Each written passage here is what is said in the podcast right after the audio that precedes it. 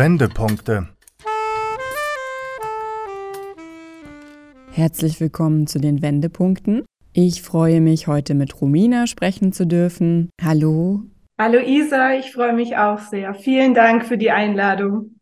Magst du dich kurz vorstellen? Ich bin im Zugspitzland aufgewachsen, also südlich von München in Oberammergau und habe dann Psychologie studiert in München und in Dresden und bin letztlich Logotherapeutin geworden. Das ist eine sinnzentrierte Psychotherapie-Richtung. Und nebenbei habe ich noch, weil mir der ganzheitliche Blick auf den Mensch sehr wichtig ist, habe ich zusätzlich noch eine Kinesiologie-Ausbildung gemacht.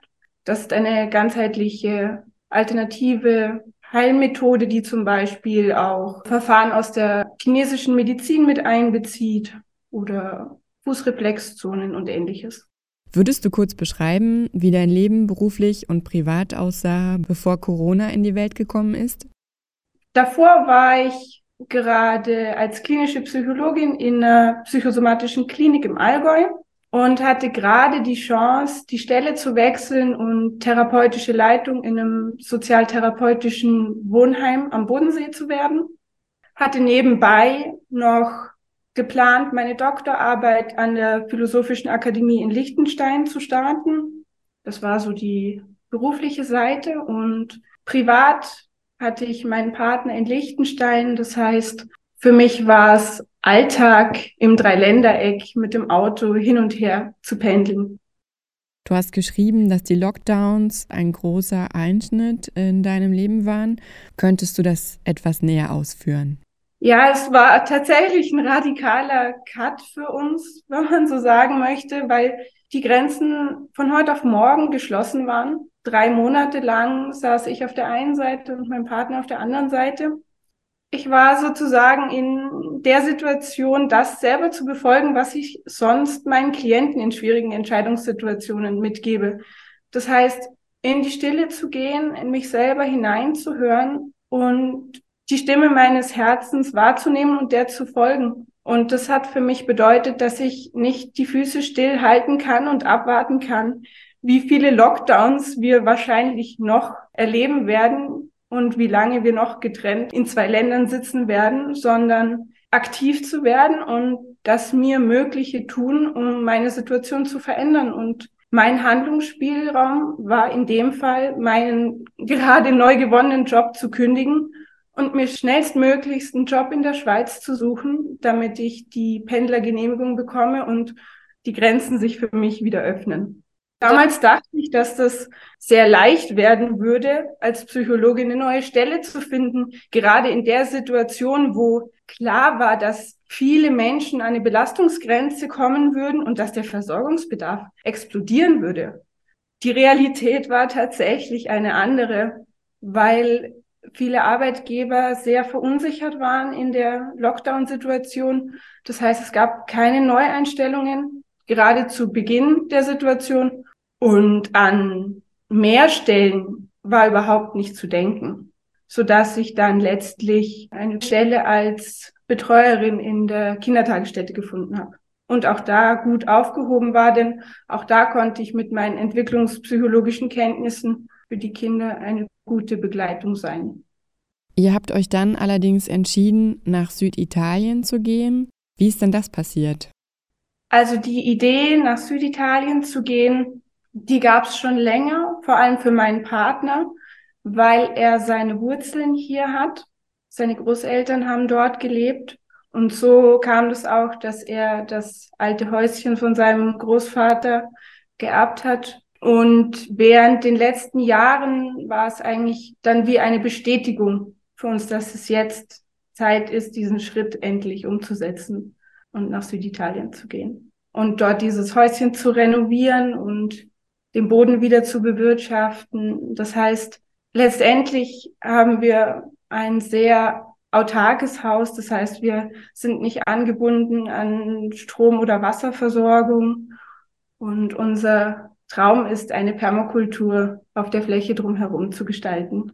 Wir haben beide keine Vorerfahrung in dem Bereich. Das ist wirklich Learning by Doing, ja. Die Art und Weise, wie ihr dann letztlich nach Italien gekommen seid, war auch sehr speziell. Würdest du das für unsere Hörer ein bisschen näher ausführen? Ja, tatsächlich haben wir, nachdem all unsere Sachen schon bereits nach Süditalien transportiert worden sind, zum Abschluss hatten wir nur noch den Traktor, den wir ja für die landwirtschaftliche Fläche nutzen möchten und einen Bauwagen. Und den Bauwagen haben wir dann so umgebaut, dass er für die Reise als Wohnwagen dient und sind also letztendlich von Liechtenstein mit Traktor und Bauwagen an der Italienküste entlang runter bis nach Süditalien gefahren mit maximal 25 kmh. Es war eine sehr entschleunigende Reise für uns und eine Reise mit einigen Highlights. Wie lange braucht man denn mit 25 kmh von Liechtenstein bis nach Süditalien? Es waren tatsächlich nur 10, 11 Tage. Wenn es nach mir gegangen wäre, hätte die Reise ruhig noch andauern können. Das war für mich selber sehr inspirierend und ich habe auch gesehen, in den Augen der Menschen, mit denen wir ins Gespräch gekommen sind, wie inspirierend es auch für die anderen war. Also viele Menschen haben uns auch wirklich angesprochen und uns gesagt, wie das ihre Perspektive in dieser Situation gerade wieder weitet für das, was trotzdem, wie die Situation gerade für alle ist, was trotzdem möglich ist. Und auch inspiriert zu sein, eben auch wieder seiner eigenen Begeisterung mehr zu folgen und wieder aktiv zu werden. Also das heißt, neben der Gastfreundschaft, der Offenheit, wieder der echten Begegnung mit Menschen, die wir erlebt haben, war ein anderes Highlight auch ein, ich würde sagen, ein Beispiel für menschliches Miteinander. Also wir sind auf einem Parkplatz gestanden und plötzlich kam jemand zu uns rüber, der mit dem Auto neben uns angehalten hat und wir sind ins Gespräch gekommen und plötzlich hat er uns eine 20-Euro-Note in die Hand gedrückt und wir wussten gar nicht, wie uns geschieht und, und haben dann natürlich gefragt, wieso, weshalb und dann blickt er zum Himmel und meinte, das ist schon gut so, gute Reise weißt du, wir sind mit dem Traktor zum Teil mitten übers Kopfsteinpflaster, mitten durch die Altstadt gehoppelt. Und ich glaube, das ist jetzt nicht gerade ein alltäglicher Anblick. Und ja. es gab jede Menge Menschen auf dem Gehsteig, die nicht eine Sekunde den Blick vom Handy gehoben haben. Das war die eine Seite. Und die andere Seite war eben tiefe Begeisterung und Freude und das Bedürfnis, auch mit uns in Kontakt zu sein. Was sind dann jetzt gerade die größten Herausforderungen bei euch mit dem Hausbau, dem Ankommen und der Permakultur? Also eine große Herausforderung, die wir definitiv hatten, war sozusagen die Bürokratie in Süditalien. Es ist schon noch ein Entschleunigungsprozess, auch hier anzukommen, sich daran zu gewöhnen, dass die Dinge hier länger dauern und die Uhren langsamer ticken, was vollkommen in Ordnung ist.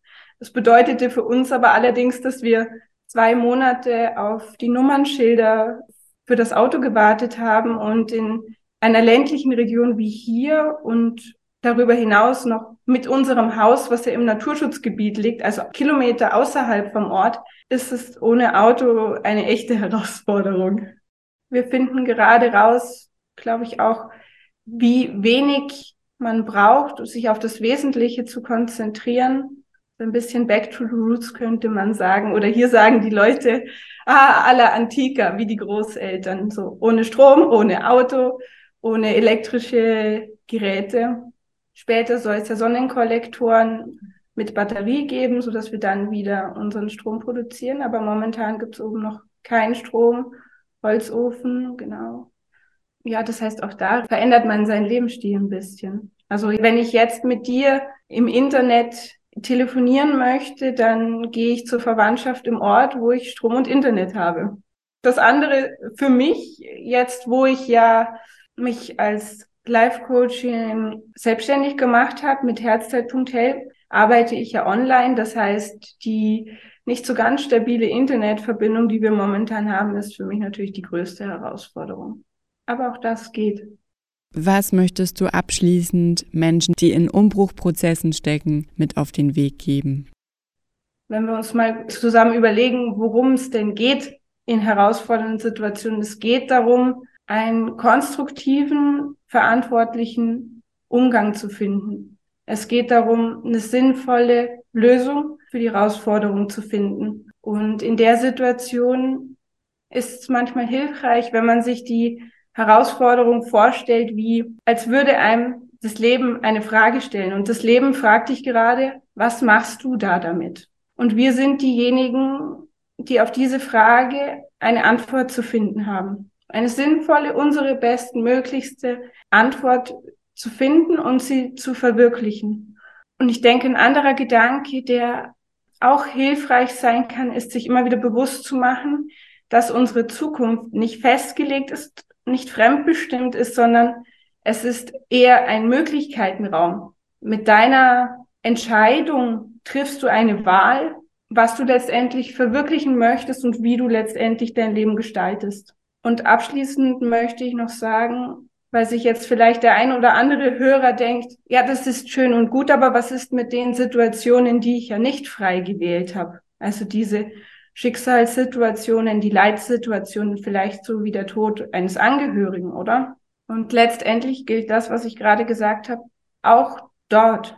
Es ist auch dort fragt dich das Leben wieder, was machst du jetzt mit dieser Leitsituation? Und auch dort, auch wenn wir diese Situation nicht frei gewählt haben, haben wir immer noch einen Wahlspielraum, nämlich wie wir jetzt mit dieser Leitsituation umgehen. Das liegt bei uns selber. Also wir können jammern, wir können uns zurückziehen, wir können aufgeben.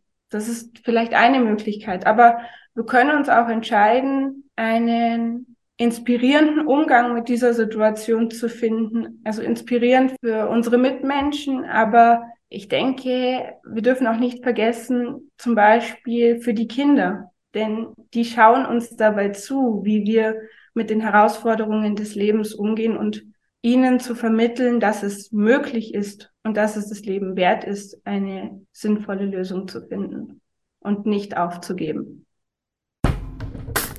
Das war eine weitere Folge unserer Reihe Wendepunkte, in der Menschen erzählen, wie sich seit Corona ihr Leben verändert hat. Immer mittwochs um 15.30 Uhr hier bei Radio München. Verantwortliche Redakteurin ist Isa Metzer.